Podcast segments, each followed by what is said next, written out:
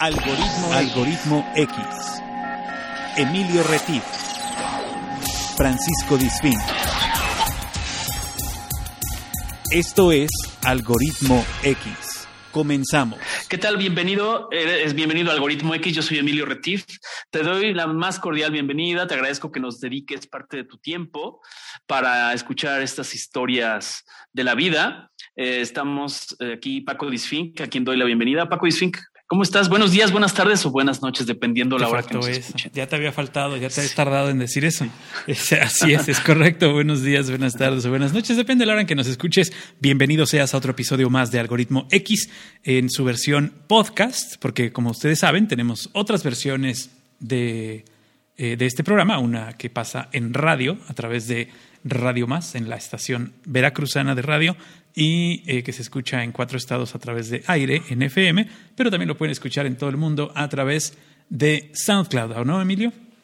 Así es, en SoundCloud eh, escuchan los diferidos de la versión de, de radio y en todas las demás plataformas, las principales, Spotify, Google Podcast, Apple Podcast, etcétera, escuchan la versión de podcast. Entonces, en ambos casos son un formato amigable, un formato de charlas, desenfadadas de café.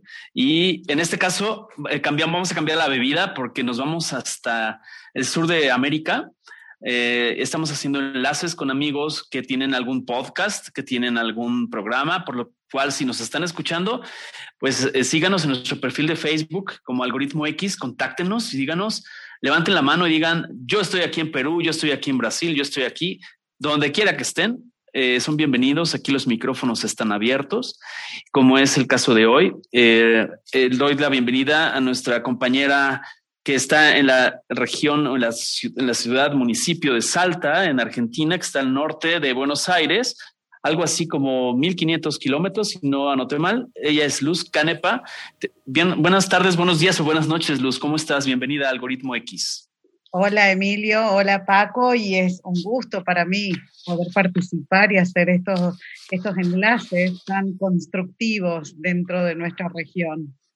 Pues gracias y sobre todo gracias por atender un aviso que publicamos por ahí en un perfil de, gente de podcast en español a, a, lo largo del mundo.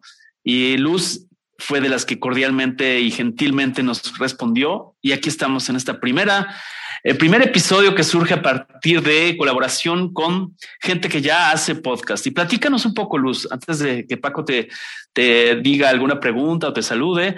Eh, platícanos cómo empiezas con el podcast. Este, ¿Eres como nosotros antes de la pandemia o eres de la corriente que surge justo con la pandemia y que se populariza todo esto de los podcasts?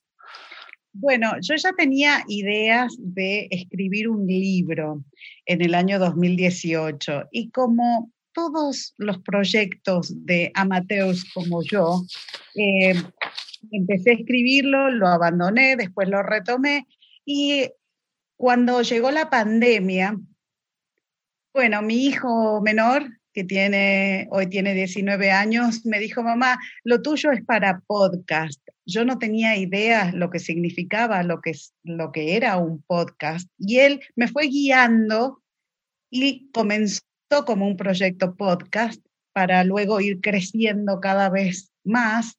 Y el combo de los, de los episodios fue comprado por una radio y eso surgió y llevó a que me inscribiera en distintos cursos de locución y estoy haciendo, eh, bueno, entrenamiento profesional, se podría decir. Sí, eh, comenzó como un proyecto COVID y hoy lo amo y es mi pasión. Excelente. Perfecto. Y, y creo que le, te diriges un poco al segmento en el radio, corrígeme, según la charla que tuvimos preliminar, eh, te diriges a, los conductores de camiones, no sé cómo le llaman en Argentina, este, tractocamiones. ¿Es así? Sí. Eh, Sabes que eh, toda nuestra región en Latinoamérica ama los mitos, ama las leyendas. Y mm, el conductor de camiones, sobre todo el camión de transporte de mercadería, no el, no el, transporte pasajero, sino el que transporta la mercadería, eh, es increíble la cantidad de, de, de, vivencias paranormales que ellos tuvieron.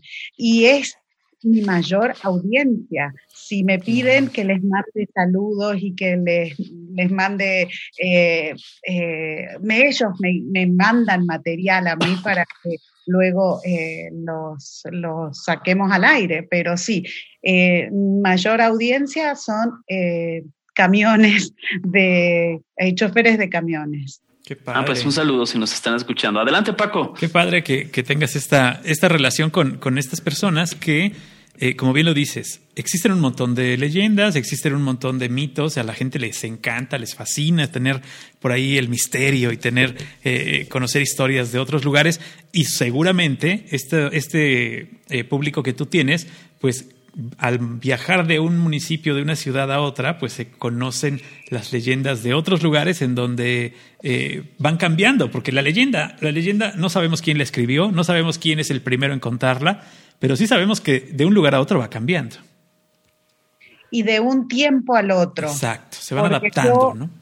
Investigaciones generacionales y lo que nuestros abuelos conocían como una X leyenda, hoy nuestros hijos la van transformando a la leyenda. Sí, le van poniendo de su ronco pecho, como decimos en México. A veces le vamos agregando eh, algunos adornitos o algunos detalles, que si el vestido es blanco, que si el vestido es negro, etcétera, ¿no, Luz? Sí, sí, en, eh, eh, el tema del color de la vestimenta es un detalle y una observación muy, muy que resalta mucho en cada leyenda latinoamericana el detalle de la vestimenta, el color de la vestimenta. Así es, y que es justamente lo que da pie a esta colaboración en la que vamos a charlar Paco, tú, Luz y yo, eh, que versa sobre los matices, las diferencias, las similitudes entre las leyendas, las leyendas y mitos eh, latinoamericanos, que tú hiciste una investigación bien interesante. Y antes de iniciar, bueno, nada más matizar, porque es importante conocer el origen de las palabras, ¿no? Eh, si, si, nos vamos a la búsqueda de lo que es la leyenda, podemos eh, describirlo como es algo que, debe ser leído, ¿no? Que debe ser leído y es una narración que, generalmente estaba puesta por escrito, ya que lo que yo investigué, no sé ustedes, pero los primeros, los primeros eh, escritos surgieron en monasterios e iglesias, pero no eran, no eran rigurosos, o sea, no eran esas doctrinas así hiper hiper eh, inamovibles, sino que lo que tenían finalidad era pues dar un poco la moral, ¿no? Un mensaje de resaltar la cuestión de moral. De ahí viene, yo pienso que la moraleja de las fábulas, que las fábulas es como la prima lejana de las leyendas también, ¿no? ¿Tú qué opinas, Luz, al respecto? Bueno, sí es cierto eh, la descripción que nos acabas de dar. Eh, influye mucho, sobre todo en Latinoamérica y muy curiosamente desde el norte, o sea, desde ustedes, desde México hacia el cono sur, influye la conquista.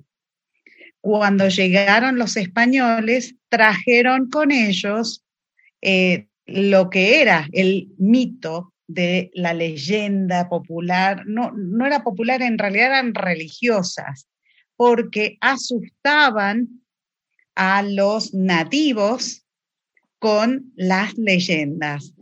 Así es. Los papás hoy, si no haces tal cosa, va a venir... El, eh, hombre, del, el hombre del saco, el hombre del, del este, ¿no? Hay muchos, hay muchos.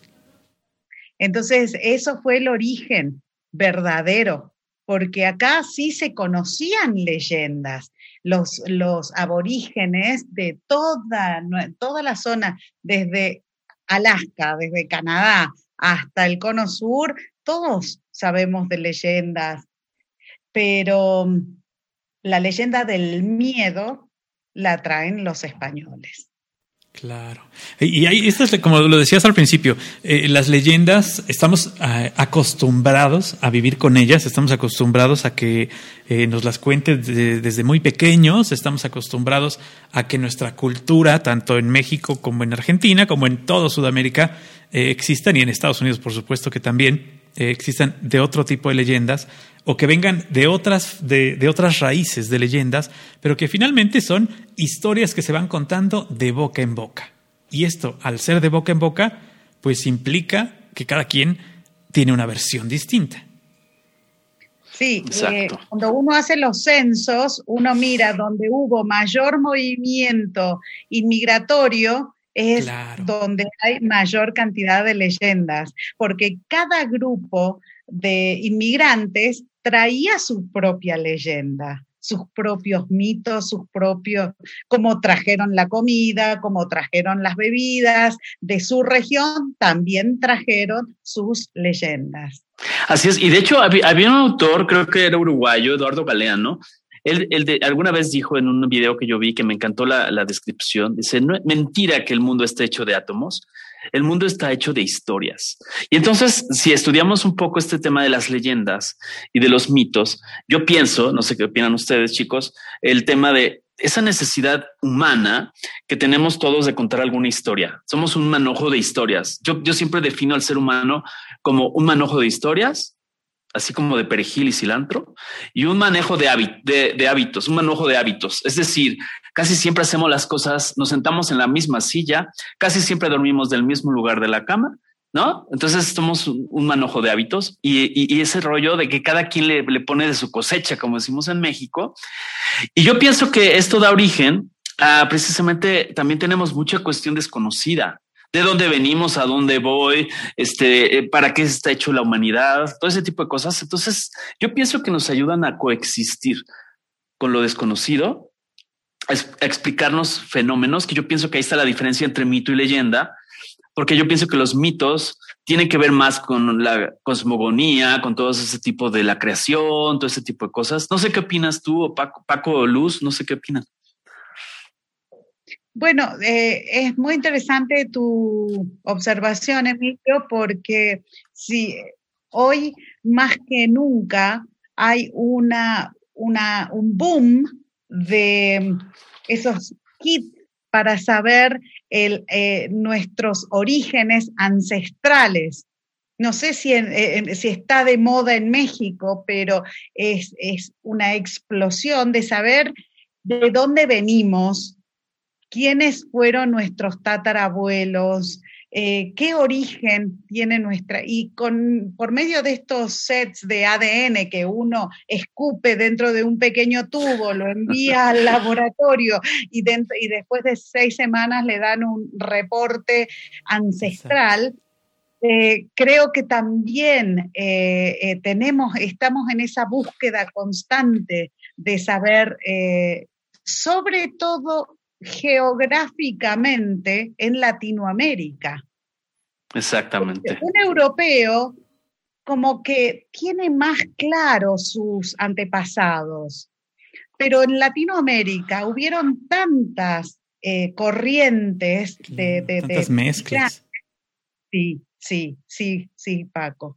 Entonces, eh, tenemos esa necesidad. Parece que nuestro ADN, el actual, eh, de nuestra generación, está en la búsqueda de saber de dónde venimos. Claro, y la, Así es. La, qué piensas, Paco? La gran diferencia entre mitos y leyendas, eh, según tengo yo entendido, es que los mitos son acerca de cosas irreales, acerca de cosas sobrenaturales, ¿no? Dioses, monstruos, eh, fenómenos que no podemos explicar. Y las leyendas, en cambio, están ubicadas en un cierto momento histórico de algún lugar que existe o que pudiera existir. Tienen una verosimilitud diferente a la de los mitos. Por eso es que eh, la, Jalapa, por ejemplo, donde hacemos este podcast, tiene sus propias leyendas muy, ah, muy claro. Eh, marcadas, ¿no? y, leyendas muy nuevas. Por ejemplo, la leyenda esta, no sé si la, tienes por ahí, Emilio, la leyenda de la, la muñeca de las ánimas esa leyenda es nueva, nueva relativamente, porque debe tener, eh, ¿qué será? ¿50 años? ¿40 años? Sí, yo creo que sí. por ahí. Eh, que, que es ¿Qué se trata la muñeca de las ánimas? Ah, bueno, te cuento rápidamente. En las ánimas, las ánimas es una colonia aquí en, en la ciudad que eh, cuando se crea es una, una, colonia que está alejada de la ciudad, bueno, no muy alejada, pero es una colonia de casas muy grandes, de, de mucho dinero. Y hay una casa que tiene en una ventana una muñeca de plástico, una muñeca de juguete grande, casi de tamaño natural, eh, que asemeja a una niña como de 10 años. Eh, pero la muñeca cambia de vestuario eh, de acuerdo al clima. Le ponen suéter, chamarra, le ponen shorts, le ponen falda, le ponen mezclilla, ¿no? La van vistiendo. la leyenda es que la muñeca está poseída por una niña que falleció en la casa de enfrente, pero la realidad de esto es que la dueña de la, la, la dueña de, de, esta muñeca es la que hace los cambios de ropa y la tiene ahí como un aditamento muy querido y la pone en la ventana para que la vean, porque fue el primer regalo que le dieron cuando era niña. Entonces, eh, pero imagínate el tamaño que ha llegado esta leyenda, que ha habido ocasiones que la gente pasa en vehículos y le dispara con una pistola. ha, recibido, ha recibido balazos la pobre muñeca este, porque pues, se dice que está embrujada. Entonces, y esa es una, una leyenda muy nueva. Esta, esta colonia debe tener que, que, se creó en Jalapa. Pues muy reciente, ¿no? Es, uh -huh. es, reciente, tendrá 60, 50 años que se abrió y que se empezó a poblar a, alrededor de 40. Entonces, eh, la leyenda debe tener 35 o 40, cuando mucho. Entonces es interesante cómo, y va pasando de boca en boca. Originalmente se decía que la niña había muerto en esa casa y que, este, y que no vivía nadie, ¿no? Porque además es una casa bien simpática que solo tiene una ventana hacia la calle y en esa ventana está la muñeca, ¿no? No, no se ve como que viviera nadie, sino como que es una casa embrujada. Es padre, es la verdad es que es muy bonito. Y volviendo al tema de, de, por ejemplo, lo que hablábamos, sí, está súper interesante esa, esa leyenda, esa, no sé si sea mito leyenda urbana, pero es un tema interesante que todo el mundo habla de ella aquí en Jalapa. Pero bueno, el caso de, de, lo que estábamos hablando, Luz, de la Latinoamérica y los españoles, de que también era una forma de transmitirnos su cultura y sus creencias y cosas así. Si quieres, podemos empezar con, con esas historias comunes y que hay algunas variantes entre la Llorona eh, versión argentina, la, la ¿qué será? La, la sí, la, la, región de toda la parte de Argentina y toda la parte de México, ¿no? Porque el dato que yo tengo, y lo voy, vamos intercalando si gustas, Luz, el, el dato que yo tengo es que ese, esa versión de la Llorona en México ya había un antecedente antes de la conquista, antes de la colonia. Y está hablando de más o menos 10 años antes. Estamos hablando antes del 1521, que es cuando se da la época de la colonia. Y había una mujer, una mujer serpiente que era conocida como Siguacuatl, ¿no? O, Tana, o Tonantzin, que era nuestra madre. Y esto prevenía a todo lo que, lo que iba a suceder a los indígenas con esa parte de esa visión de con la llegada de los españoles. Y se hablaba que se aparecía en, la cuestión de, de, los canales de Xochimilco, que no sé si has estado en México. Entonces, eh, el, los antecedentes históricos que se dan antes de los españoles, eh, había un, un, evangelizador que daba cuenta que, que había una preocupación de Moctezuma II por el fin de su reinado, ¿no? Con la posible llegada de los españoles. Y entonces la mujer que salía del lago de Texcoco, sobre el cual estaba Tenochtitlán, ¿no? Era la que transmitía a sus hijos ese miedo, ¿no? Ese miedo hacia los indígenas, porque esta, esta mujer lo que gritaba, y ahí voy a detener mi parte de la participación, es esta mujer, según la, la, los documentos que existen, Fray Bernardino de Sagún, un misionero franciscano, decía que por las noches esta mujer gritaba, hijitos, tenemos, no decía, hay mis hijos, sino decía, hijitos, tenemos que irnos lejos. Es, este llamado era para prevenir para hacer reaccionar a los nativos de una posible masacre. Entonces, esta es la versión, digamos, prehispánica de la Llorona en México. No sé si haya algo antes en Argentina o que tú me puedes decir sobre tu investigación, Luz. Bueno, eh, eh, ahí me voy a detener en tu observación de que empieza ya la interpretación de uh -huh. cada generación porque claro. eh, se interpreta, hay hijitos, hijitos como hijos de la tierra, mis hijos, como los, los, pueblerinos, la comunidad indígena.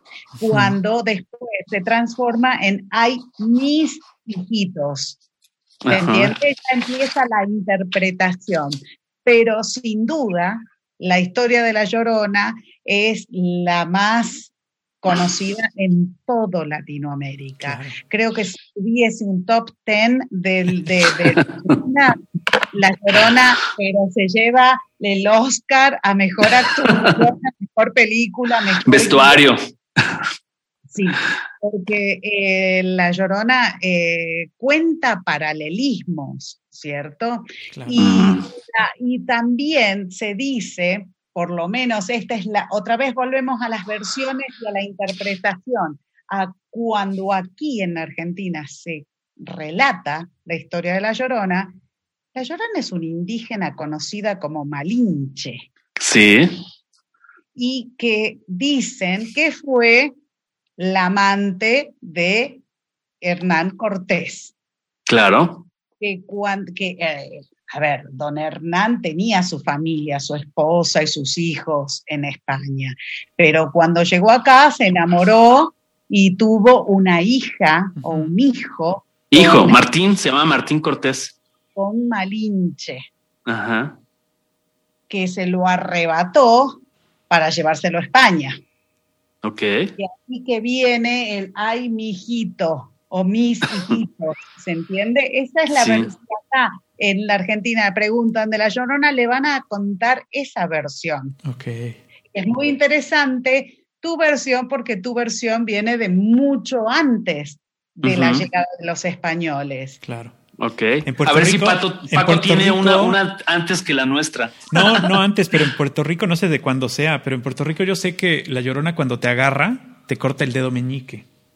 Porque, ah, porque cuando la llorona va a buscar a su hijo al río, al hijo que ella tuvo que tirar al río, porque se supone que ella era una persona de mucho dinero que se mete con un, con un mozo, eh, se embaraza, tiene un hijo eh, que es Juan de la Cruz, eh, entonces lo tiene que tirar al río y ahogarlo. Y cuando empieza a sufrir por él, va, lo busca a su cuerpo y cuando lo saca le falta el dedo meñique. Entonces se dice en Puerto Rico que cuando la llorona te agarra en la noche, te corta el dedo meñique. Ah, ok. Esa es otra, pero es así, no sé no sé Es parte de las adaptaciones, ¿no? de la narrativa local. Oye, este, Luz, yo quisiera preguntarte, a ver, si en la versión que se, que se maneja en Argentina, que puede haber muchas versiones por regiones, por ejemplo, yo sé que en el caso de México, por eso te decía la, la versión donde antes de los españoles, ella hablaba de que salía del lago, de la parte de los canales de, de, de Xochimilco, ¿no? Y tenía que ver con el agua. Además, también en esa versión que tú estás comentando, supuestamente eh, hay una versión en que el hijo o la, hay otra versión donde ella tiene una que no menciona la Malinche, sino que se casa también con, una, tiene una amoría con un español, tiene tres hijos y se ve todo un lío y tiene que matarlos o los mata en un río. Y entonces la versión que se da en México es que la Llorona, aunque se aparece en varios poblados, es más frecuente que se aparezca en donde hay un elemento agua, un lago, un río, hasta una alberca, ¿no? En Argentina pasa lo mismo, o sea, se asocia con el, elemento agua o hay otro elemento asociado. No, en Argentina tenemos el mito de Nahuelito. Entonces, Nahuelito es un eh, monstruo en forma de dragón en el lago Nahuel Huapi en la ciudad de Bariloche. Y como no se mm, sobreponen las leyendas, en cuestión de agua, el rey de las leyendas sigue siendo Nahuelito. La llorona no, no, no se la asocia al tema agua. Ok, sí, porque les voy a leer tal cual, así es una breve este, narrativa de la leyenda, ¿no? De la, de la Llorona en México. Y se cuenta la leyenda que hace mucho tiempo existió una mujer que en un intento de vengarse del hombre que amaba, asesinó a sus hijos y los ahogó en un río. Inmediatamente después se arrepintió y ante la culpa decidió suicidarse. Desde entonces vaga por las calles de distintas ciudades al caer la medianoche y repite sin cesar, hay mis hijos, pero se da más frecuentemente que se aparezca en las cercanías de, una presa, de un río, etcétera. Entonces eso ahí es donde viene la parte del escenario, ¿no? Así, así como adaptan las historias en cine. Eh, eso es bien importante. Ahora, ¿cuál sería la moraleja? O, tú cuando desde niña o adolescente te platicaban de la llorona, ¿cuál sería la moraleja de la llorona? O sea, el, no ser una mala madre, el, cuidar a los más pequeños. ¿Cuál sería la moraleja que, obtenemos en esta, en esta leyenda? Bueno, hay muchos, si vamos a analizarlo desde el punto de vista social o psicológico, hay, hay muchos elementos, pero lo, que a mí me llama mucho la atención es cómo la Iglesia Católica eh, modificó la historia para darle un significado de que si sos mujer, te entregas amores prohibidos, no cumplís con los deberes tradicionales de madre, vas a ser condenada al sufrimiento y a estar vagando en el inframundo, por decirlo así. ¿Se entiende? Sí, sí. o sea, el, ser fiel, el ser leal a tu, a tu, a tus hijos o a tu esposo, o todo eso es el mensaje. Perdón, Paco, adelante. Claro, no, no. Va modificando la historia para su propia beneficencia, ¿no? Claro, como decíamos hace rato, ¿no? Que es eh, enseñar algo dar el ejemplo de algo que te puede pasar o que puedes hacer o que te puede ah, eh, espantar, asustar si es algo malo, ¿no? Sí, totalmente. Es, como la, como la, la este, eh, el cuento de la abuelita a los nietos diciendo si te portas mal te va a pasar aquello, no te va a pasar esto. Eh, y yo creo que todas las leyendas y los mitos tienen mucho que ver con esto.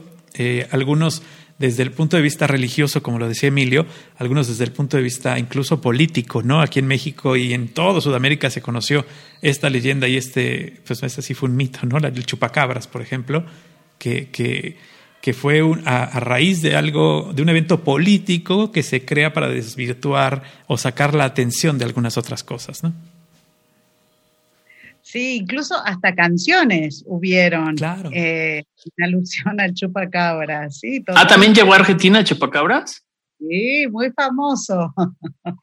Pero ya también, o sea, lo decían, en México hablan de chupacabras o ahí también tenían su, su propio este, chupacabras. No, no te olvides que en Argentina se ve mucho televisión de México. Claro. Mucha, mucha música mexicana. Eh, en todos, eh, la música regional mexicana, el Tex-Mex, eh, la canción popular mexicana. Aquí en, esta sociedad, México tiene una gran, gran, gran influencia, tenemos una gran influencia de, de, México. Entonces las noticias, y sobre todo noticias sensacionalistas, acá les fascinan. Yo creo que eso está en el ADN latinoamericano, ¿no? Por eso personajes como la señorita Laura y todos estos personajes, este, pues les encanta. Digo, son malos como, como la gripe, pero ahí está, tienen su nivel de audiencia, ¿no? Entonces, este, volviendo al tema, perdón, adelante, adelante, Luz. No, que cumplen su rol social. Eh, ¿no? Las telenovelas mexicanas, el, el, guapo, el, el, Acá en la Argentina se le dice gaucho. ¿Cómo le dicen ustedes al hombre, el del... Guapo, guapo, sí. Es, este, es la, Pues galán, este... claro. Este, sí, sí, sí, galán sería el, término. Catrín, ¿no? Tal vez, dependiendo el, la región de México. Este, no sé, no se me ocurre ahorita. Pero, por ejemplo, volviendo al tema de las, de las leyendas, ¿tú crees que algunas novelas algunas telenovelas, todos estos contenidos cinematográficos, de alguna forma, aunque no se llame La Llorona, algunos géneros adoptan esa misma historia o ese arquetipo eh, y, lo llevan a su narrativa, aunque no le llamen La Llorona. O, hay canciones, por ejemplo, que se dedican a La Llorona, porque aquí en México hay muchísimas versiones de, una canción que de hecho te compartí por, eh, internet eh, hay, interpretaciones de diferentes artistas de diferentes épocas de La Llorona. En Argentina pasa lo mismo. Hay algún artista, no sé si Mercedes Sosa tenía alguna versión, eh, no sé, ¿qué me puedes decir al respecto? Creo que la gran diferencia entre México y Argentina en cuanto a la popularidad de una leyenda es eh, que en México todavía se respeta la leyenda. Eh, conocí la Ciudad de México y uno se da cuenta, uno respira ese aire de leyenda en cada esquina, cada eh, nosotros le decimos los carritos, los puestitos de, ah, venta de comida, de comida eh, callejera. Todo eso es una leyenda. Entonces creo que se, se, respeta más en México que en Argentina. Indudablemente una leyenda atrae muchos oyentes y genera mucho dinero. Por supuesto, que las, eh, las grandes eh, cadenas de televisión van a adaptar una leyenda popular para convertirla en telenovela. Claro. El, eh, Francisco hacía referencia a la leyenda de la muñeca en la ventana y por la cantidad de años atrás, ahora estamos celebrando el aniversario número 35 de Annabelle. ¿Se acuerdan de la película Annabelle? Bueno, sí. los grandes estudios, las grandes películas de terror de Hollywood, por supuesto que van a tener una gran influencia en la leyenda popular, sobre todo en nuestros países, donde siempre estamos atentos a que cuando éramos chicos, ¿quién no creyó que Superman podía pasar volando por los cielos? Ah, no, bueno, yo me sentía Superman, o sea, yo una vez me descalabré, me aventé en una escalera, me amarré una sábana y me aventé porque pensé que, que yo sí podía volar, que nada más tenía que volar la capa y tenía que darle aire ya para despegar, ¿no? Digo, todos hemos creído en esos personajes y esos mitos. Digo, tenía, no tenía, no crees que tenía 30 años. No, no, no. Fue hace tenía yo cinco años. tenía cinco años. Cuando vio, a Henry, cuando vio a Henry Cavill lo quiso hacer. Claro, claro. Y en Latinoamérica creemos todo eso. A ver, por Dios, le creemos a nuestros políticos. ¿Cómo no va ¿Qué más leyendas que eso? ¿Qué más mitos que eso podemos tener? Pero sí, las leyendas cumplen, cumplen un, eh, una labor social, cumplen eh, una manera de, arropar a ciertos grupos sociales, eh, para explicar algunos fenómenos, de darle dirección a ciertos grupos, ¿no? o sea, no son solamente cuentos, son, cumplen una función. ¿Tú qué has, qué has visto en tu, en tu investigación? Definitivamente cumplen un, rol social porque como uno va contando la leyenda, a mí me sucede que inmediatamente después del programa que sale emitido los domingos a las 8 de la noche, los mensajes son, a mí me pasó exactamente lo mismo a 50 kilómetros de tal eh, comunidad. Yo tenía un perro, mi abuela le pasó, mi abuela, mi abuelo vio que... y sí, eso sí sucede. Hay mucha eh, eh, de, nuestras creencias. Y creo que nuestros hijos y nuestros nietos deberían de también mantener, sostener estas leyendas, porque eso es la formación de una comunidad. Por supuesto.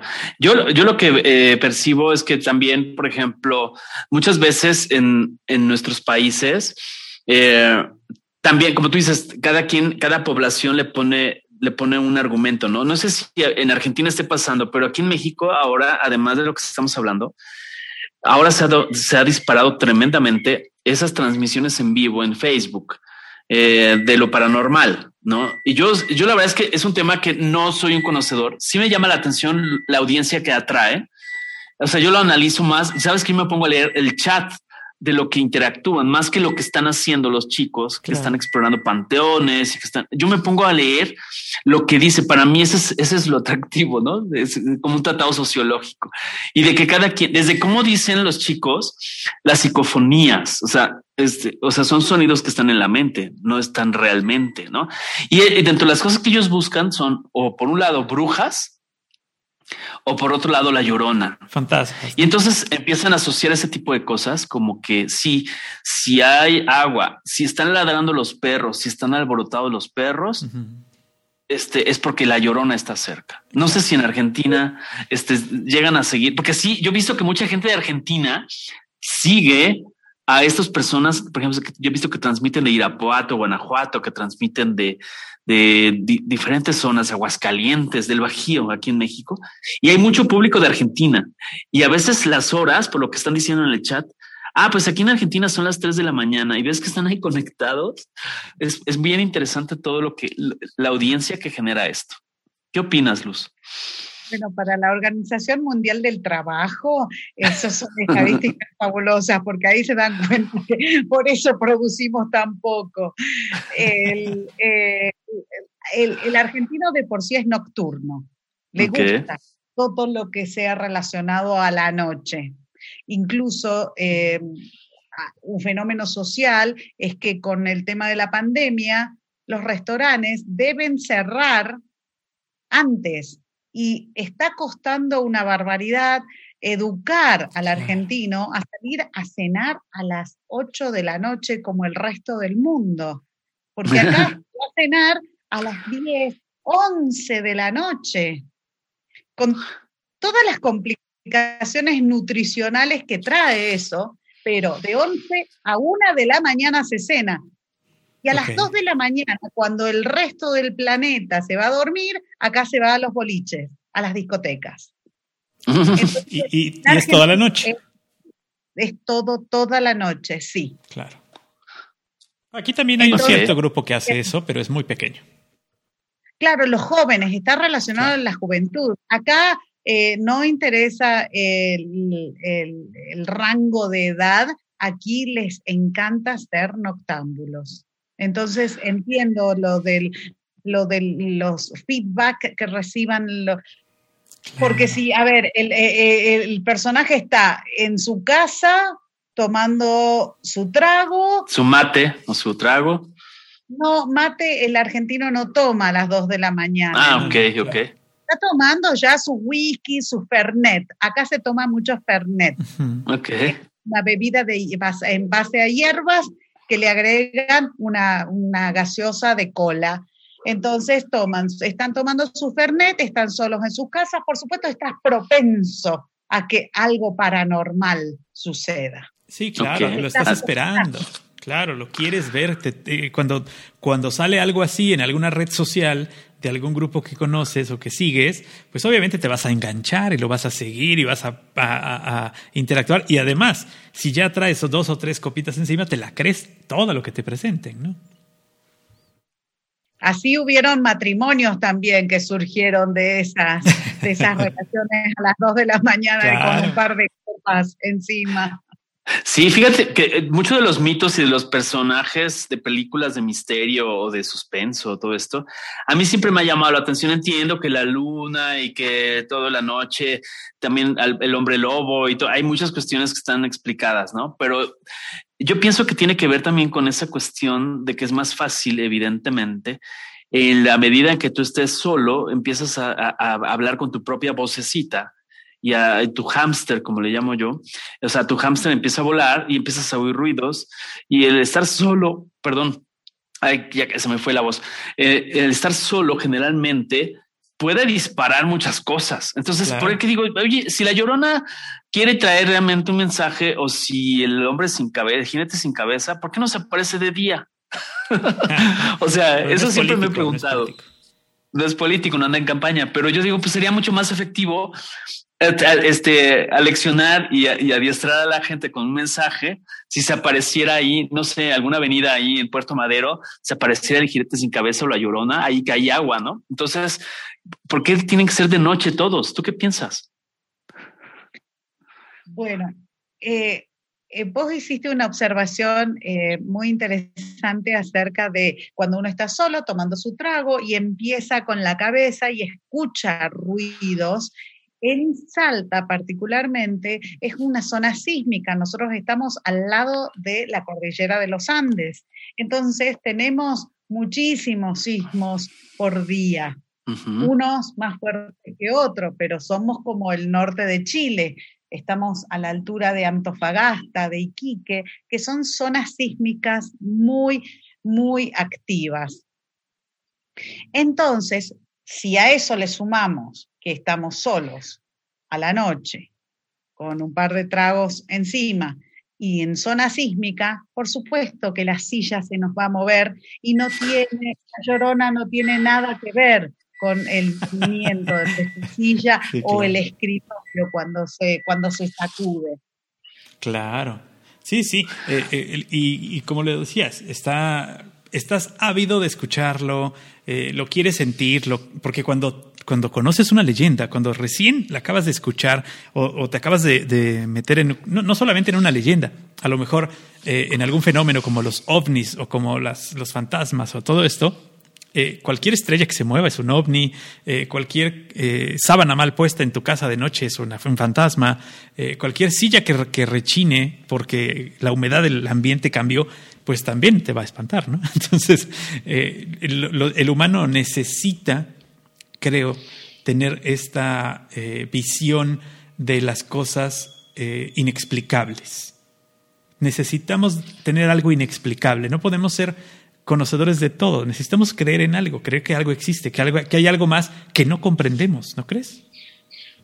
Y a nosotros los latinoamericanos nos encanta. Claro, nos conquistaron así de creer en lo, en lo, en lo, en lo paranormal, en lo incierto, en el milagro, porque ese es otro tópico para seguir conversando eh, en otra oportunidad. Los santos, el rol del santo en Latinoamérica. Las vírgenes, santos.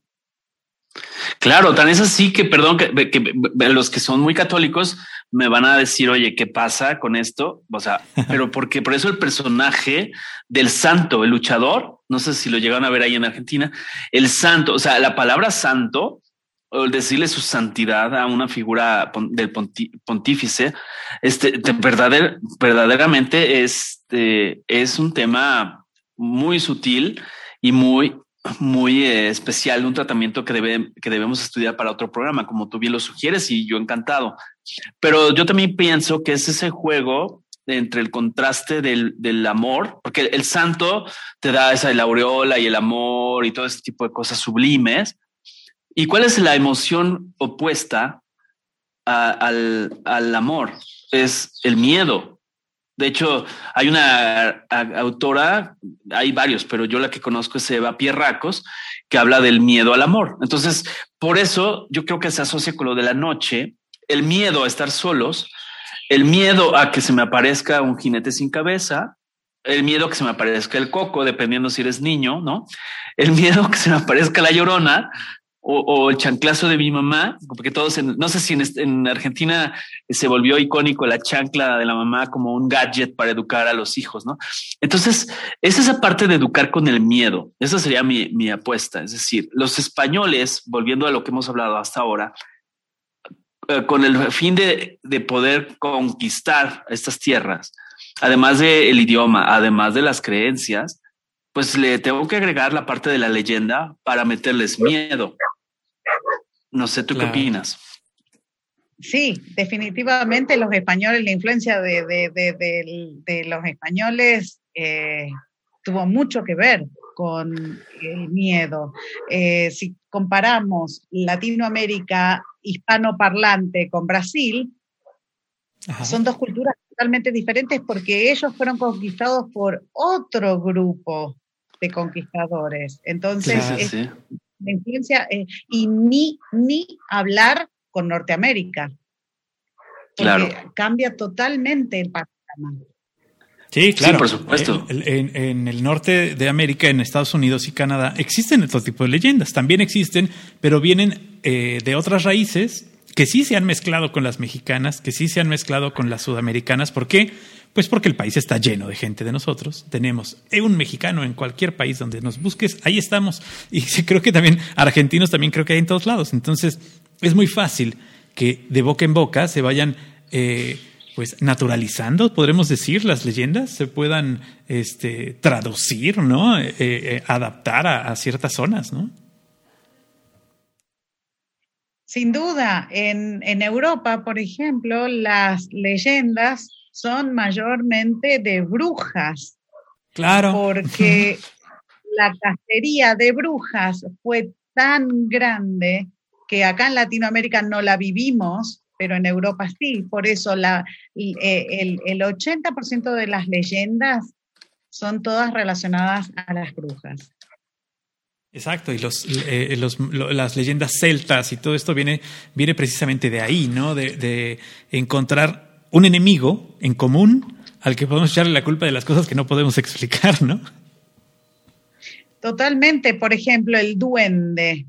Yo investigué muchos duendes en todas partes del mundo y cuando uno mira eh, la imagen del duende en Latinoamérica, en países como Bolivia, como Paraguay, uno dice, sale a la calle y dice, uy, me encontré con 15 duendes, porque es el estereotipo del hombre eh, de esa zona, de esa región. Claro, aquí en México tenemos nuestros propios duendes, que son los chaneques, eh, que, se supone que son estos, eh, pues en náhuatl se decía que el chaneque era aquellos que habitan en lugares peligrosos, ¿no?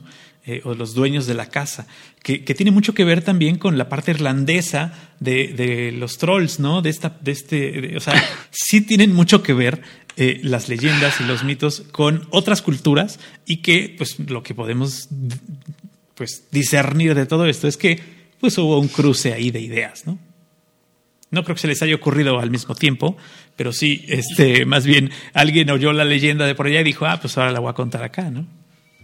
Claro, y este, porque siempre vamos, eh, siempre estamos en esa necesidad. Y en un grupo de amigos siempre va a haber uno que comience con la leyenda, dos o tres van a repicar diciendo, yo también la conozco, por más que no sea cierto. Claro. Ya queda ya queda ahí y, se, y se continúa así, y va así, y va pasando de generación a generación. creo que se oye más bonito decir, ah, eso le pasó a mi tía, que decir, lo leí en el periódico, ¿no? O sea, se oye más padre. En una plática entre amigos es mejor decir, ah, le pasó a mi maestra de primero de primaria. El protagonista. De hecho, los invitamos a que escuchen, fue de los primeros podcasts que hicimos con un amigo venezolano que vive en Costa Rica, eh, él habló, nos ayudó, es un tema que Paco dice que está bien alucinado, pero esto tiene que ver con lo que están hablando, que se llaman los arquetipos. Los arquetipos es claramente que Carl Jung, no lo digo yo, Carl Jung, el suizo, decía justamente, eh, tenía esa conclusión de que existen patrones colectivos eh, inconscientes que todos entendemos, sin importar el país, la cultura, el lenguaje, el momento histórico.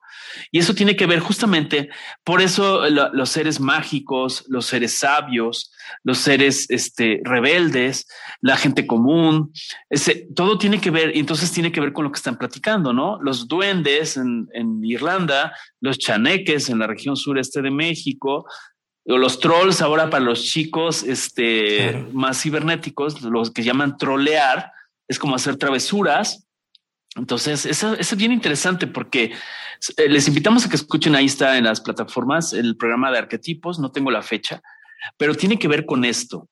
Ahora, yo le quiero preguntar a, a nuestra invitada, Luz, ¿en qué momento de la vida a ti se te antoja meterte a preguntar? Porque me imagino que les preguntas a los, a los amigos conductores de camiones, pero también le, has preguntado alguna vez a un taxista. Yo sí, eh, oiga, ¿y aquí se le ha parecido algo? aquí se le ha parecido alguna persona.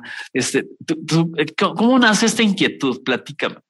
Sabes, Emilio, que en cuanto empecé, uno comienza desde, desde cero, en mi caso, porque cualquiera que tenga una pequeña producción de podcast sabe que nuestro presupuesto es siempre menos 10. Ya llegamos a un gran presupuesto. Entonces, ¿cuáles son nuestros, nuestras, eh, eh, este, los resources, ¿no? De, de, conseguir información. Y en mi caso, el almacenero, el que me trae el agua una vez por semana, el carnicero. Acá el carnicero es el personaje. Es el vocero de la comunidad. De cualquier de cualquier ama de casa, de, de, cualquier hogar, es el carnicero. Y ellos solos, ah, ya le voy a preguntar a mi mujer porque ella conoce, siempre hay alguien que tuvo experiencia paranormal, siempre. Oye, eso está muy interesante, eh, que sean eh, precisamente los carniceros, ¿no? Ajá. Perdón, ¿me escuchan? Sí, claro. Ah, ok. Sí, ¿cuándo te surgió? O sea, de niña, de adolescente, o ya con tus hijos. No sé, ¿en qué momento de la vida recuerdas cuando empezaste a, jalar esa hebra, además del podcast, pero el tema de las leyendas? Siempre fui, siempre fui curiosa y el hecho de haber viajado mucho y viajado en rol de viajera, no de eh, ir y tomar un tour eh, con un montón de gente, el hecho de ir y caminar la ciudad o el pueblo, caminar y sentirme como si fuese uno más de esa comunidad. Entonces ahí uno aprende mucho de la sociedad, de cómo se vive y cómo eh, en, la comida. Para mí en la comida está la esencia de la sociedad, la esencia de la comunidad. Entonces, el, uno va conociendo y, naturalmente va preguntando e investigando y uno se sienta, yo sí me siento a tomar un café y le voy a preguntar al camarero de dónde viene, cuántos hijos tiene. Y por ahí hay algunos que me mandan al carajo, como se dice acá, y eh, otros que me dicen, pero venga a comer a la noche en mi casa. Claro, claro. Adelante, Paco. los, latinos tenemos esa, eh, esa gran ventaja, ¿no? De ser muy platicadores y, abrirnos con casi todo mundo. Digo, no, eh, no sé si todos, pero la gran mayoría nos gusta platicar cuando encontramos sobre todo que si te encuentras de viaje y estás fuera de, fuera de tu país y te encuentras otro latinoamericano que está fuera de su país, siempre existe ese vínculo y esa plática que se puede dar. Y precisamente ahí es donde eh, realmente conoces los verdaderos tips de ser un buen viajero. Eh, cuando te dicen, no, mira, pero a este, este restaurante es para turistas, no, vete a este otro que es más barato, vete a este hotel, a este hostal que es más económico.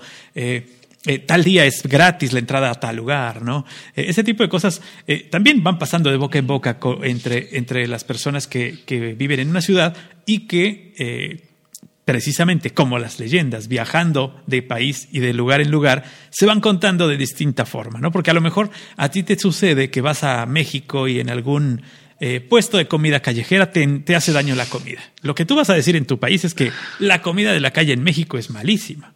¿No? Y en cambio, si te va muy bien, vas a decir que coman en la calle todos, ¿no? Eh, y ahí tú creas tu propia leyenda. ¿Qué piensas, Luz? Eh, yo me quedé pensando en la solidaridad del latino, porque uh, eh, si dos europeos se conocen, se, se, encuentran, pueden llegar a saludarse, a compartir una cerveza en un pub y terminó eh, cada, cada, cual a su, a su avión. Pero la solidaridad latina es increíble porque todos sabemos que viajamos y que nos cuesta mucho el poder viajar porque las cotizaciones siempre, siempre estamos eh, en, desventaja. Entonces, cuando no solo que, eh, que, nos compartimos información, sino que la solidaridad. Compremos dos y, al precio de uno. Eh, vamos, vamos todos, aunque no nos conozcamos, hacemos un grupo y contratamos un servicio de auto o alquilar un Claro, yo pienso que se, debería de llamar eso solidaridad cambiaria, porque yo creo que todos los países eh, latinoamericanos eh, contra el dólar siempre tenemos, este, salimos raspados en esa conversión.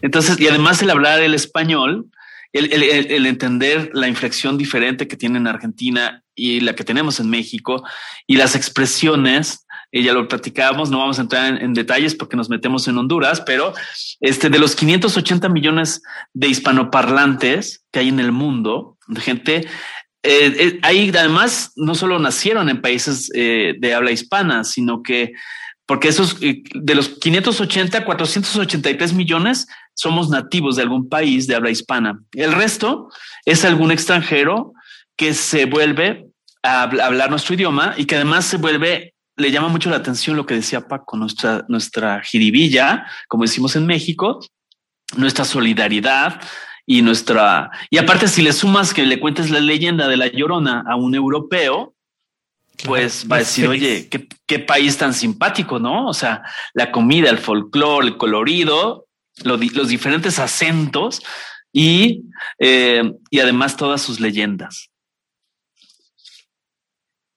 Sí, sí, Emilio, definitivamente eh, tienes muchísima razón con lo que estás diciendo porque somos una comunidad desde México hasta Tierra del Fuego que va, va cambiando cada 50 kilómetros, va cambiando todo, Y somos una sociedad muy nueva, muy fresca para el mundo.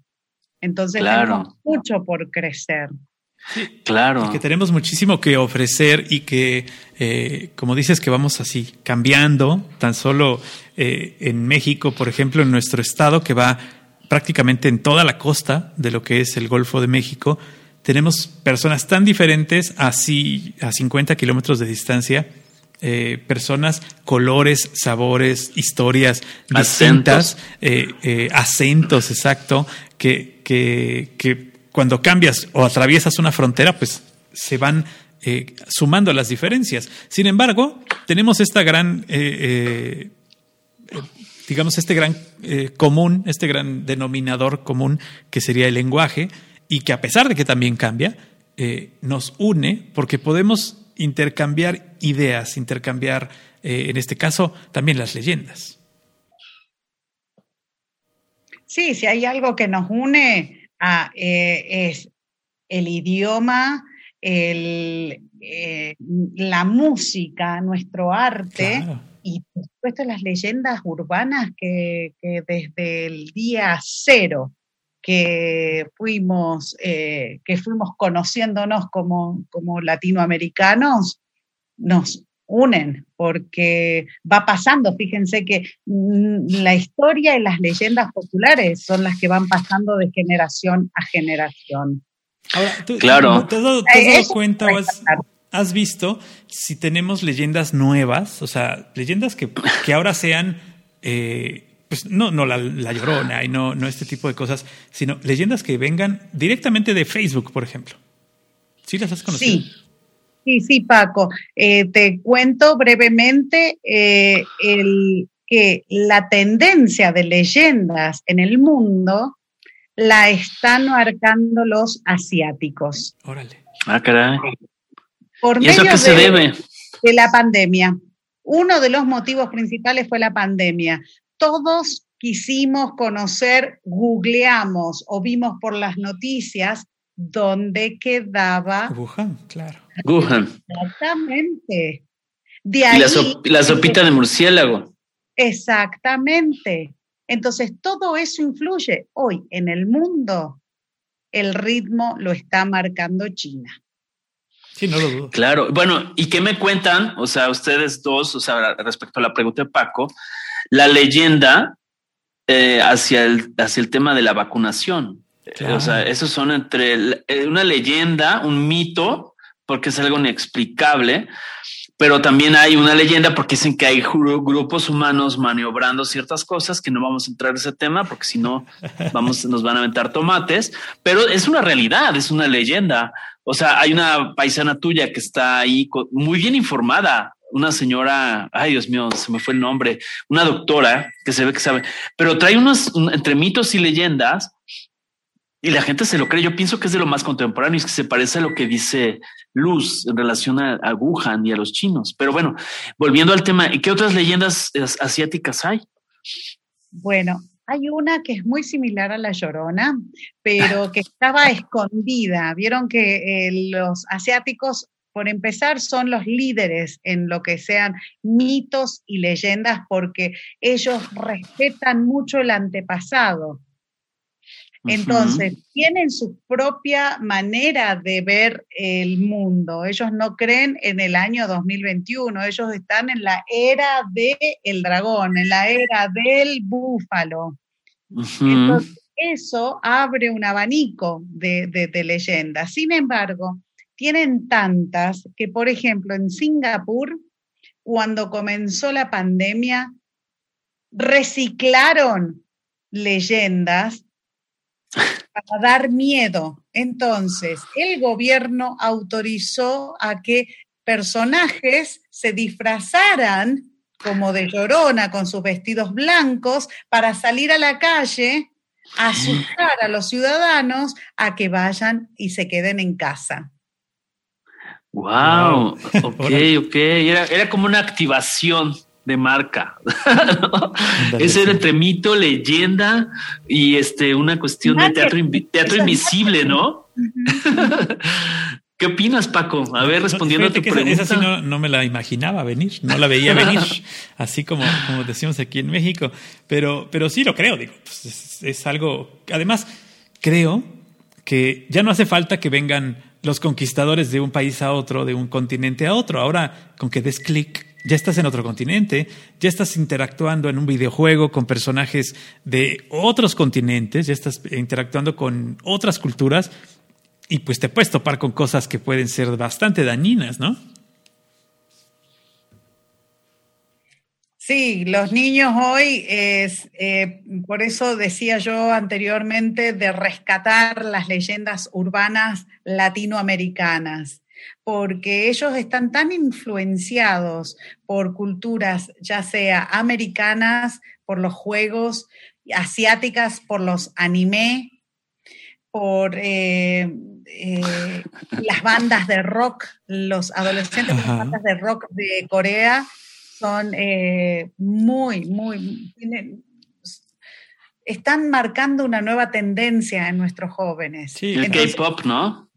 Sí. El coreano, claro. y, y, yo creo que no es que no es que el chino, el coreano, el asiático en general, el japonés eh, sea bueno en todo lo que hace, porque siempre decimos, ah, sí, seguramente un chino es el que el, el campeón número uno de tal cosa, seguramente es un chino.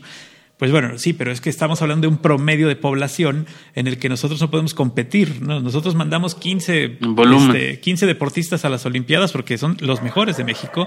China puede mandar 400 porque son el equivalente a estos 15 que nosotros tenemos de los 120 millones, ¿no? cada medalla olímpica latina es muy valiosa porque sabemos el esfuerzo que hacen todos los atletas. Exactamente. Oye, y a ver, eh, nada más eh, me gustaría saber, por ejemplo, entre esas leyendas, por ejemplo, las leyendas modernizadas que estás sugiriendo, ¿qué tendría que ser? O sea, es pregunta y puede ser que suene a cotorreo, como decimos en México, pero yo pienso que hay que incluir, así como lo hacen en las telenovelas y en las películas, donde actualizan una historia antigua y le meten elementos creíbles. Para un niño, pues te tienes que decir que la llorona se le va a aparecer en el WhatsApp, ¿no?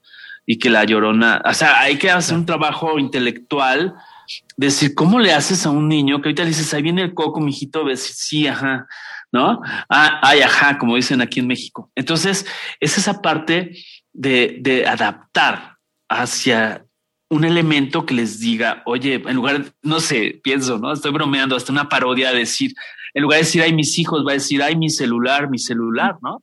Yo pienso que en ciertos grupos, para que surja una, una nueva, para esas nuevas generaciones, hay, que, hay que actualizar, pero hay que ser a los mejores creativos, este, actualizar esas, esas historias. ¿Qué piensas, Luz? ayornar las, ayornar las leyendas eh, antiguas. No lo sé, yo creo que son tan valiosas que deberían de seguir transmitiéndose de generación a generación eh, como las supimos escuchar nosotros cuando éramos chicos. Eh, ¿qué, va a ahogar la llorona? ¿El celular dentro del agua?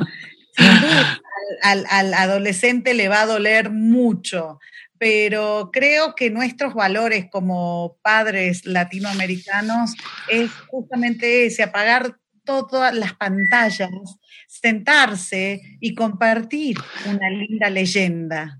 Claro, a la luz de la chimenea o de una fogata, dependiendo del, del segmento, ¿no? Pero eh, crear todo el, ambiente, esos cuentos o esas historias contadas hasta la forma, como esos que cuentan chistes que tienen una habilidad tremenda para contar chistes. Este, y eh, hay gente que tiene hasta la voz para platicar esa leyenda, ¿no? De cómo se le apareció. Yo me acuerdo que una vez una persona aquí en Jalapa, que era locutor, este, se llama Alejandro, nos platicó de una persona, pero aparte, según él lo vivió, yo no sé si me, si estaba estudiando actuación o qué, pero a mí me puso chinito. Yo no soy miedoso casi, pero en ese me puso chinito el tipo porque dijo que había salido del panteón y que entonces había salido de trabajar en la madrugada y le fue agregando todos los elementos, ¿no? Entonces dijo, no, entonces pasamos por el panteón de Palo Verde, que era una zona semi solitaria en ese entonces de Jalapa y entonces vimos que había una mujer esperando un taxi. Se veía muy agradable. bueno, nos empezó a narrar todo, hacía lujo de detalle cómo le dieron un aventón, o sea, un ride y se subió al asiento de atrás y que entonces de repente la mujer desapareció. Yo no tengo la gracia que tenía él, pero la historia era condensada en esa, pero él le fue agregando florituras, ¿no? Y entonces yo estaba, o sea, sí, pero como así como cuando al chavo del 8 le contaban la, la historia del, de la bruja del 71, así estaba yo con cara de, de con la historia. Entonces pienso que tendrían, tendríamos que recurrir a personajes, a locutores, tal vez la radionovela. ¿Qué piensas que la radionovela también podría recuperar esta manera de narrar y de hacer despertar esas psicofonías y esos miedos mentales de la vocecita de la que hablábamos hace rato? Tal vez despertar la radio con historias de este tipo sería interesantísimo. ¿Qué opinan Paco y Luz? Adelante, Luz, adelante. Bueno, también estadísticamente eh, durante el año pasado eh, la radio tuvo un gran protagonismo, mucho más que la televisión o que cadenas de, de streaming de películas. La radio tuvo un gran protagonismo. Eh, yo, por ejemplo, acá eh, hubo pueblos donde por medio de la pandemia, eh, a raíz de la pandemia, como un toque de queda era muy temprano y para animar a la sociedad se hicieron bingos transmitidos por radio. Órale, qué padre. Entonces sí creo que eh, la radio es una herramienta muy importante para... No hay nada más lindo que escuchar la historia. Claro. Porque uno, eh, eh, creo que a lo que preguntaba Emilio de cómo ayornar las leyendas, en mi caso particular, contrato ser, eh, un servicio de edición profesional. Entonces todos los efectos eh, estos del llanto, de las frenadas, de la tormenta, hace la, historia y que de ninguna manera yo la podría llevar a la imagen, a la televisión, porque estoy cortando la imaginación, que como ser humano nunca debemos de perder. Claro, cuando te dan cuando hay un existe un material Puede ser muy importante, puede ser muy interesante una historia, pero si no dejas que el espectador piense tantito, si le das todo ya masticado, así como pajarito de boca en boca, híjole, la verdad es que a mí ese tipo de películas o series de televisión donde no te dejan pensar o te dicen, ah, y al final te, te explican todo, dices, no, déjame pensar, déjame, déjame que yo me imagine lo que le pasó al personaje principal, si se casó, si regresó, si se murió, ¿no? Deja ahí algo para que eh, mi cerebro funcione. Es, es, eso le da mucho más valor, creo yo. ¿Qué piensas, Luz? Tenemos que seguir, tenemos que seguir eh, alimentando nuestro cerebro porque si no vamos, a, vamos para atrás. Y como, como seres de países emergentes. Tenemos que seguir para adelante y esforzarnos y superarnos y poder alcanzar eh, a, el, intelecto de, de Europa, la experiencia de un escandinavo, de, las ganas de, superación. Como país, como Latinoamérica, como continente, tenemos mucho por, aprender todavía. Claro. Oye, y dentro de las leyendas comunes que nos trajeron los españoles de regalo, em, está no sé si se llame así en Argentina, pero el tema del jinete sin cabeza. ¿Ese también existe allá?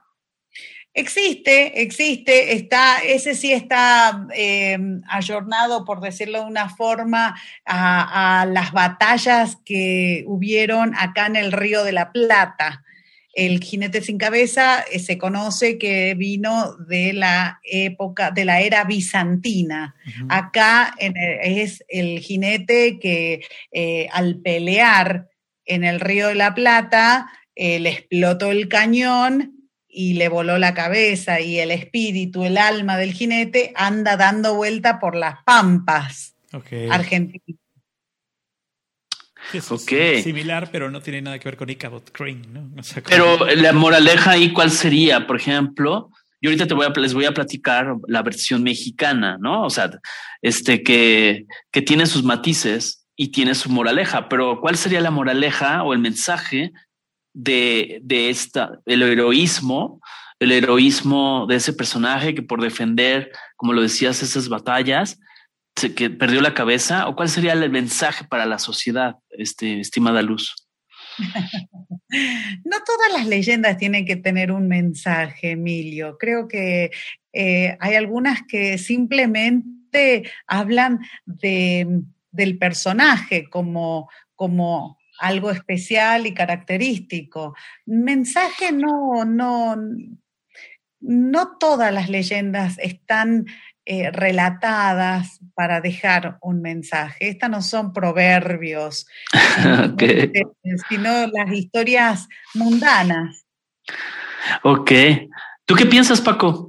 Yo, creo que, precisamente eh, no, no que tengan que dejar una pues una enseñanza, eh, pero sí tiene que infundir cierto miedo. Tienes que, tienes que tocar esa fibra sensible en la que si le cuentas a alguien una leyenda, se va a quedar esperando verla.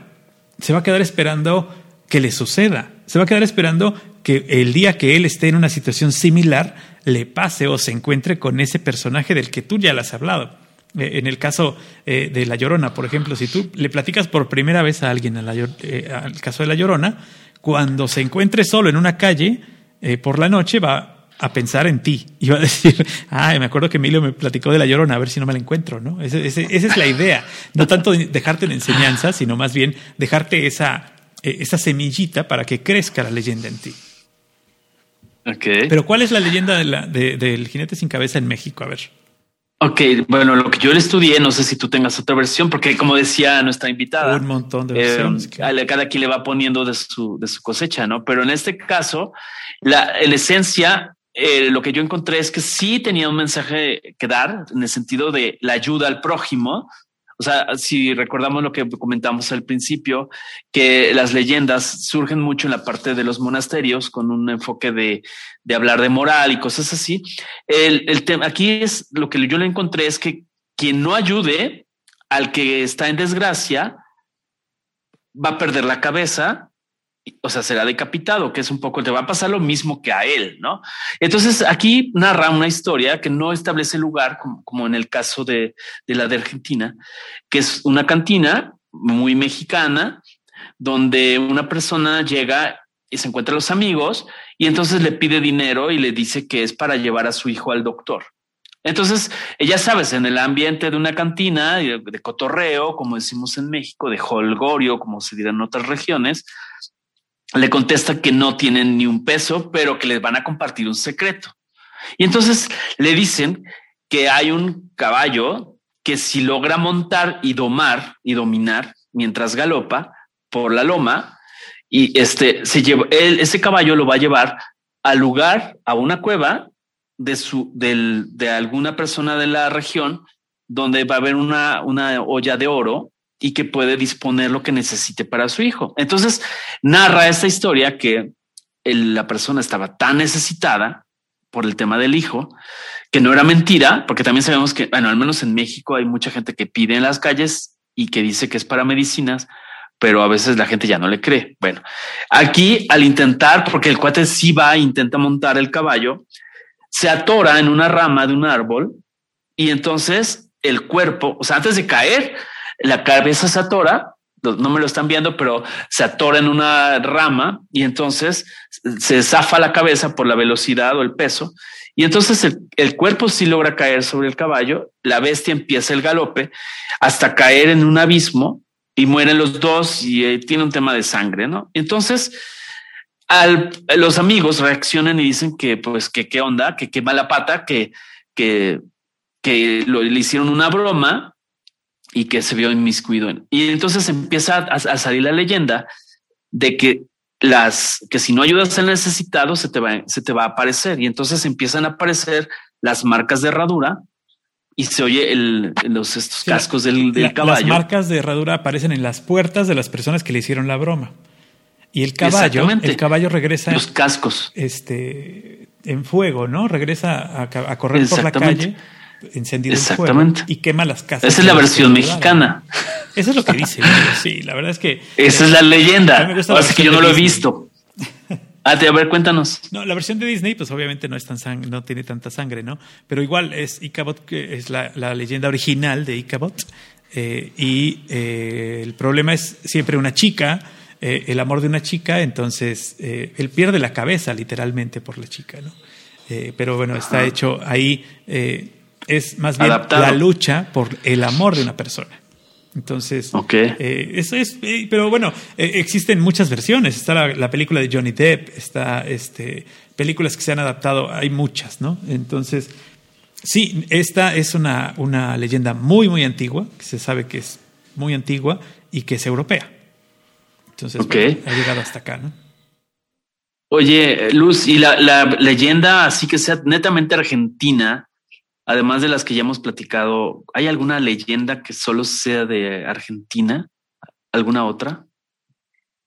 Sabes que la particularidad de nuestra, de nuestra sociedad acá en Argentina es que las leyendas son vivas.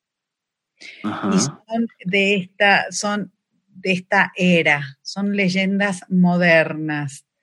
Se asocia a mm, cantantes que fallecieron con milagros que realizaron después de muertos.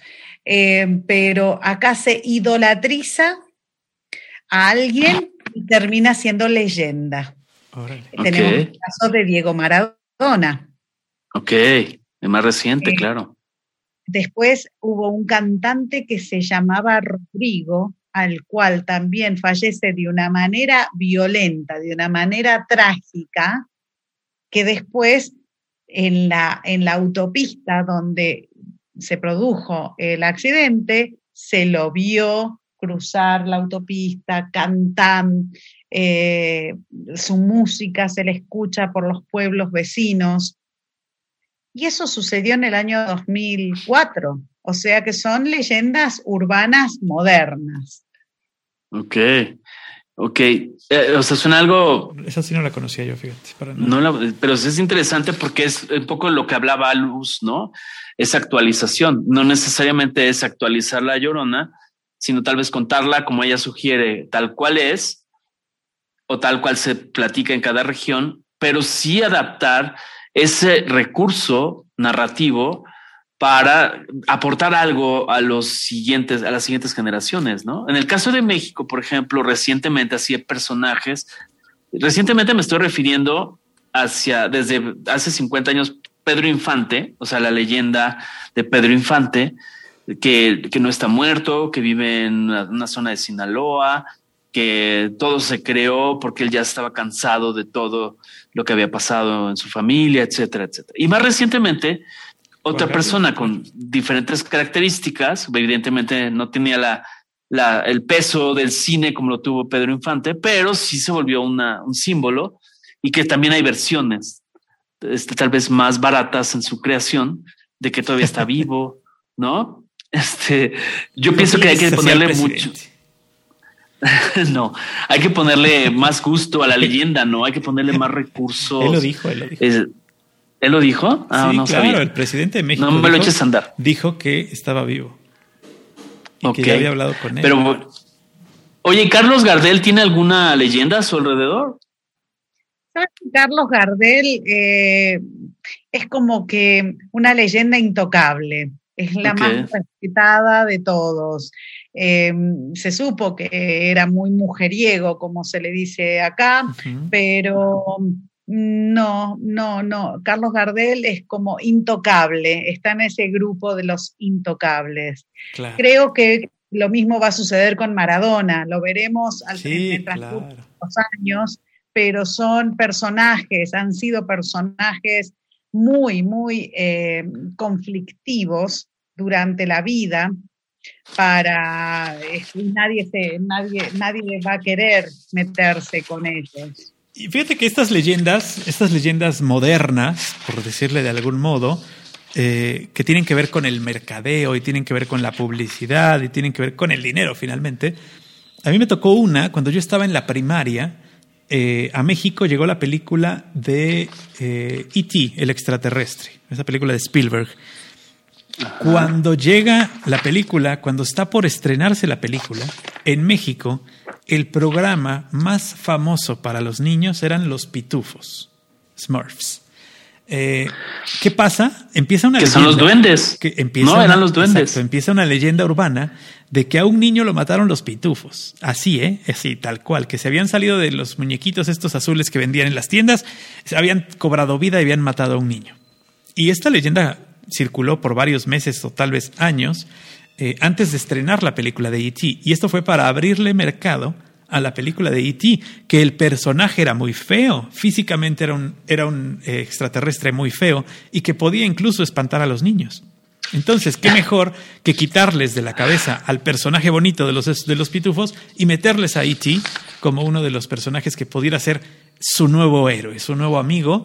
Eh, y eso, eso está, digo, hay libros en donde se explica cómo se hizo la campaña para que en las escuelas se comentara acerca de esta leyenda de que los pitufos eran malos. Yo recuerdo, a mí me sacaba, este, me, tenía con muchos problemas porque eh, yo recuerdo, yo estaba en tercero de primaria y mis compañeros de escuela arrancaban las calcomanías de las libretas porque sabían que eran malos.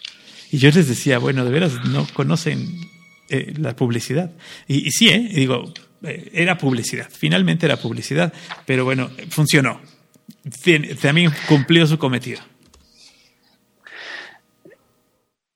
Este, Luz, entonces, tú, me gustó mucho lo que dijiste de Carlos Gardel, o sea, donde hay, hay como un salón de la fama de personajes intocables que puede equipararse en diferentes géneros musicales y todo, pero Pedro Infante, hay mucha gente que se enoja que se enoja que tú hables de algo de Pedro Infante, que te guste o no te guste. Hay gente que sigue cantando las mañanitas después de 50 años de muerto, ¿no? Entonces hay, como esos intocables.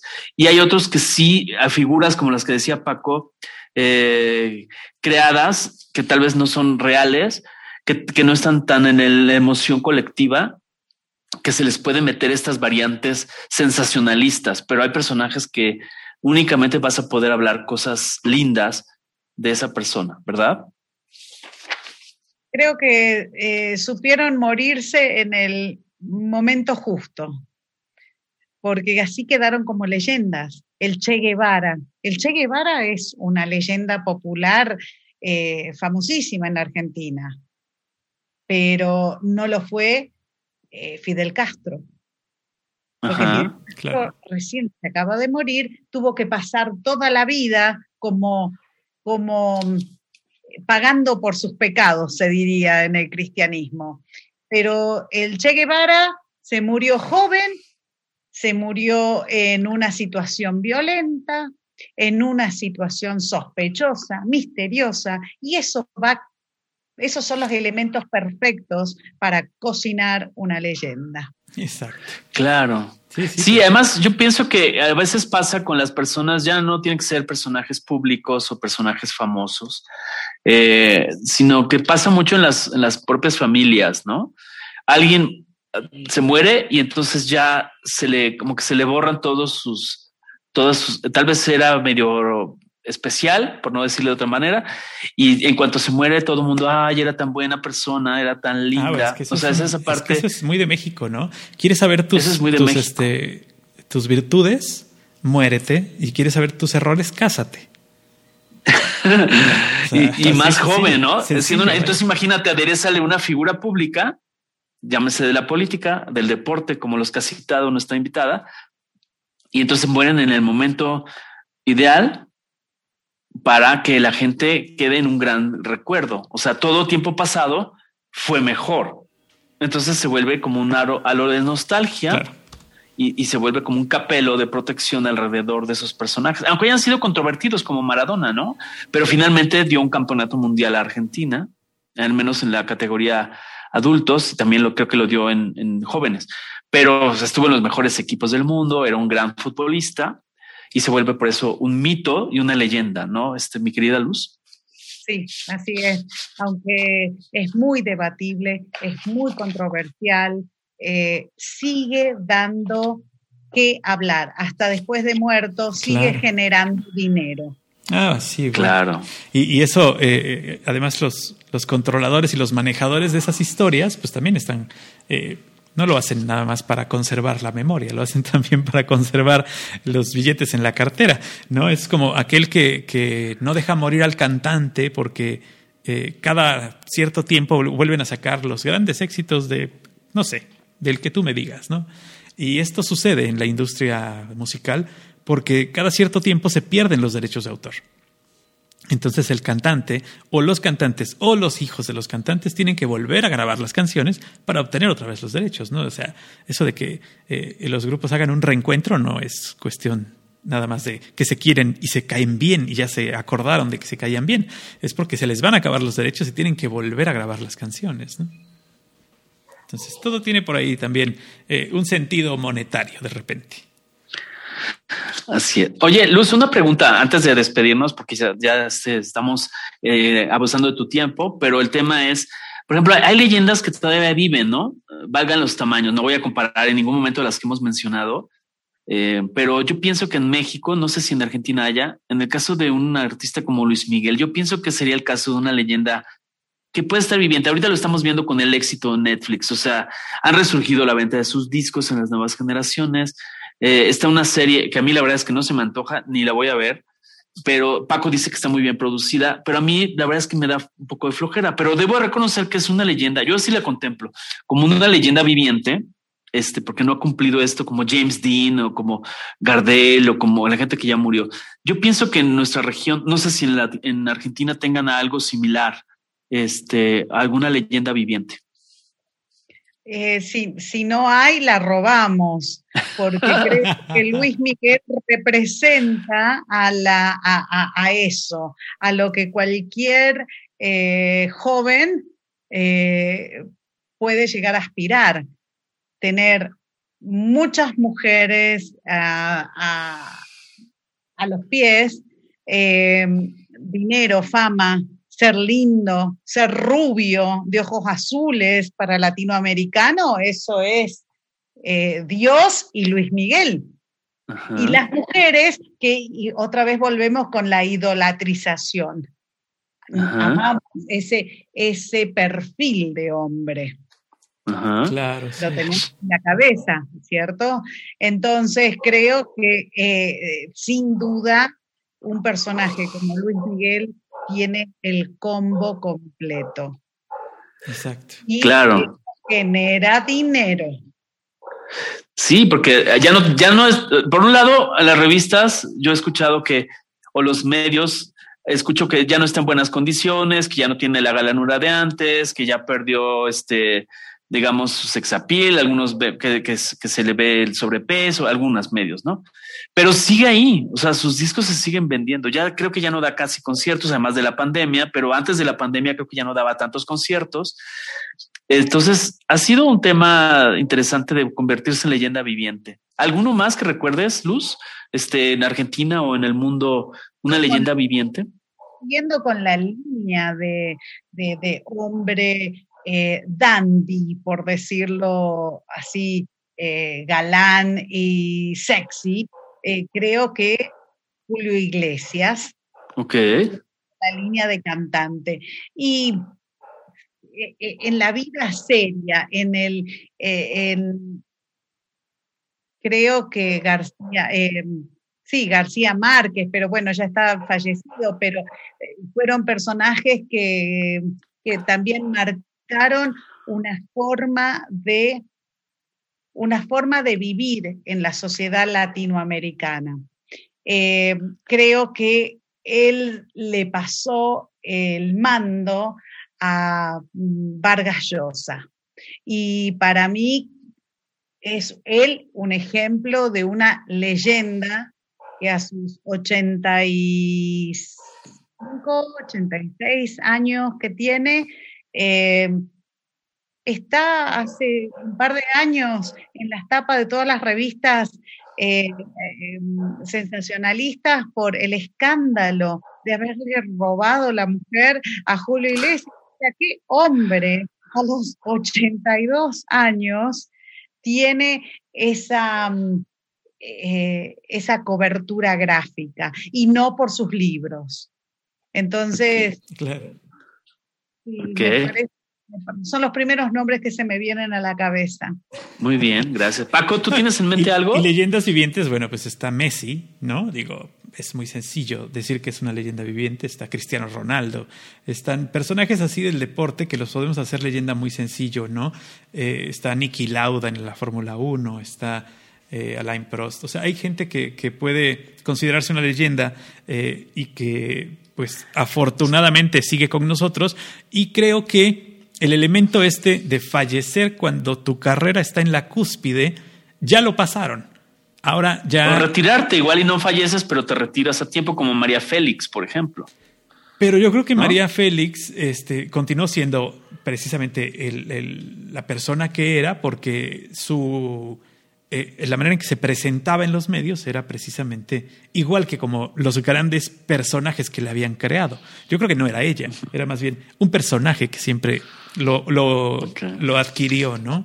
Eh, pero hay personajes que ahora, eh, por ejemplo, como lo decías, Luis Miguel, yo creo que Luis Miguel en este momento si se muere no se va a hacer leyenda, ya lo es. Eh, eh, el hecho, ahorita, ahorita ya está en una edad en la que se tiene que cuidar y ya no morirse, porque ya no va a tener otro pico en, el que pueda morirse y ser leyenda. Son como leyendas de nicho, y porque son, no, no son leyendas a nivel continental, sí son, o sea, varios países, pero pero tienen su nicho, ¿no? Musical o los que citaste es porque son de deportes. Exacto. Pero, por ejemplo, el Che Guevara, pues es un ícono y sus improntas. Hace rato se me fue, se me fue comentar eso. El Che Guevara, a pesar de ser un ícono y un héroe y una leyenda, eh, no en todos lados es por lo mismo, no en todos lados tiene la aceptación como en, Argentina, por ejemplo. ¿no? Hay, hay lugares donde eh, eh, el icono del Che Guevara es del esnable, donde la gente no lo puede ver. Hay lugares donde, o sea, en todos lados es famoso y sí, en la parte de ser famoso, eso de que hablen mal, aunque, aunque dice, ah, que hablen de mí, aunque hablen mal, ¿no? Es parte de ser famoso. Pero, pero ese es un personaje muy importante porque tiene. Es controvertido. Eh, Yo pienso muy controvertido. la leyenda. Yo creo que es muy controvertido, ¿no? Eh, no como la, la, llorona o el chupacabras, que cumplen su cometido de la misma manera en todos los países.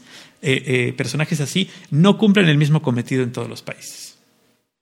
Ok, muy bien. Algo que quieras agregar, Luz, antes de despedirnos y agradeciéndote. Y que nos diga dónde la podemos oír.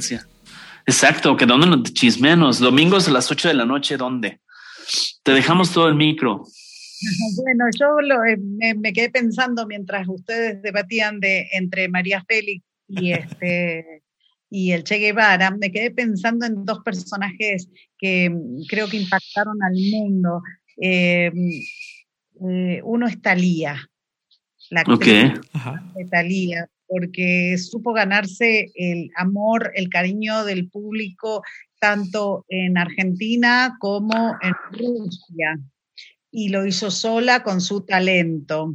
No importa lo que pase después, con quién se case, lo que es ella hoy, pero eh, es un personaje que marcó mucho, marcó en la sociedad, en la forma de, de mirar a una mujer, creo que marcó mucho.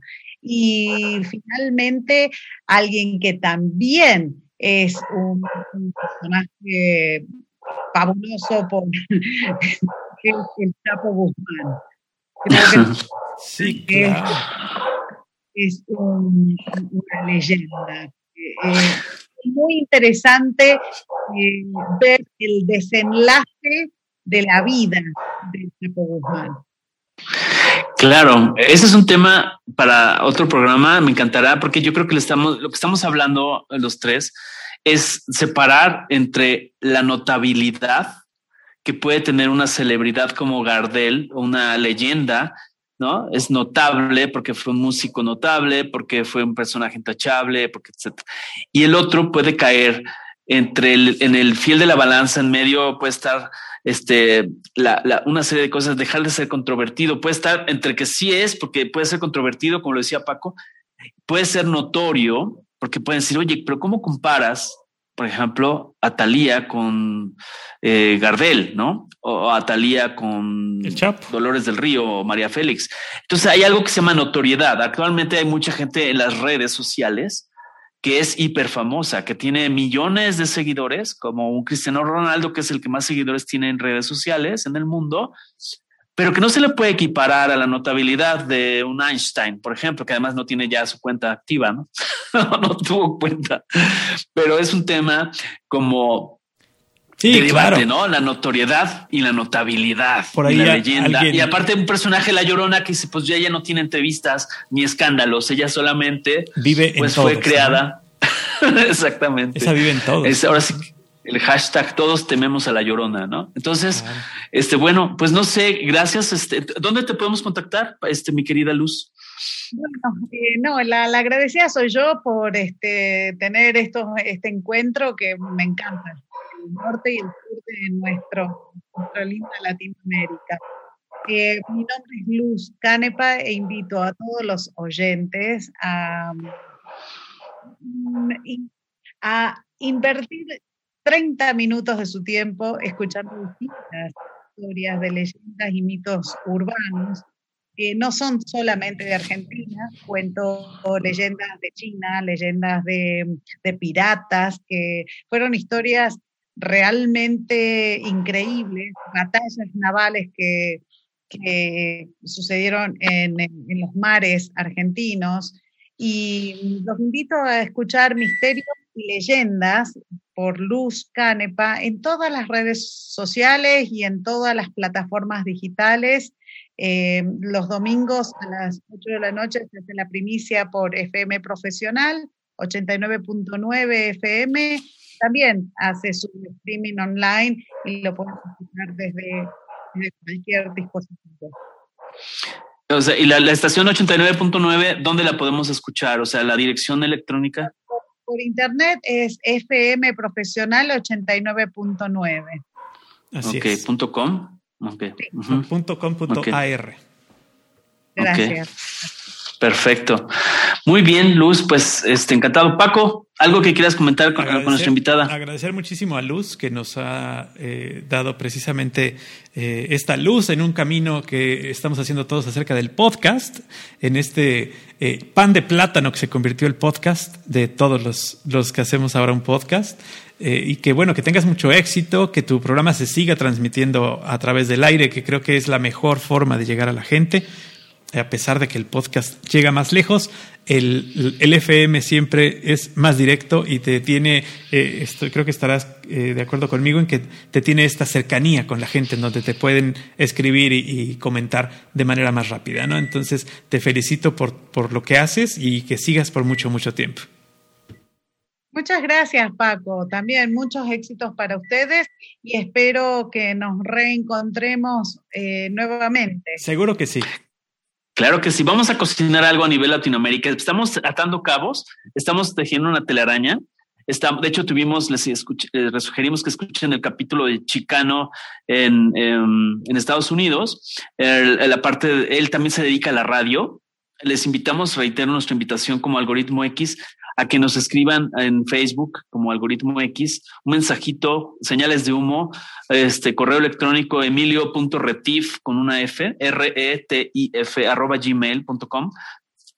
Este, levanten la mano. Vamos a ir a hacer algo hacia algo de las Américas. Vamos a hacer alguna, algún esfuerzo latinoamericano en, en este medio. Yo creo que tenemos mucho en común y podemos unir fuerzas sin perder individualidad. Entonces, son bienvenidos. Gracias por escuchar Algoritmo X.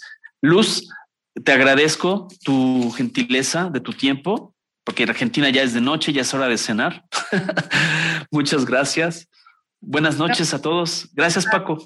Muchos éxitos también para ustedes. Muchas gracias. un saludo a toda la audiencia. Muchísimas gracias. Gracias. ya nos siguen en 45 países, ¿verdad, Paco? Así es, ya nos siguen en 45 países y bueno, ahora con Argentina, eh, seguramente a los que siguen a Luz, seguramente también nos seguirán a nosotros. Y esa es la idea de hacer esta red de, de voces. Ahí te dejo el micro para que des tu invitación, como siempre. Como siempre, les digo que este programa es para escuchar, comentar y compartir. Nos escuchamos en la próxima. Gracias. Algoritmo, Algoritmo X. Emilio Retif. Francisco Disfín. Esto fue Algoritmo X.